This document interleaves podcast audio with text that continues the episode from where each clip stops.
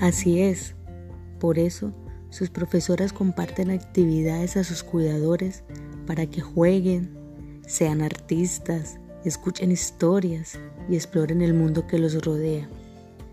Nosotros, los adultos, debemos reconocer en ustedes, nuestros niños, sus gustos, cuáles son sus intereses, sin olvidar que todos ustedes tienen diferentes ritmos de aprendizaje.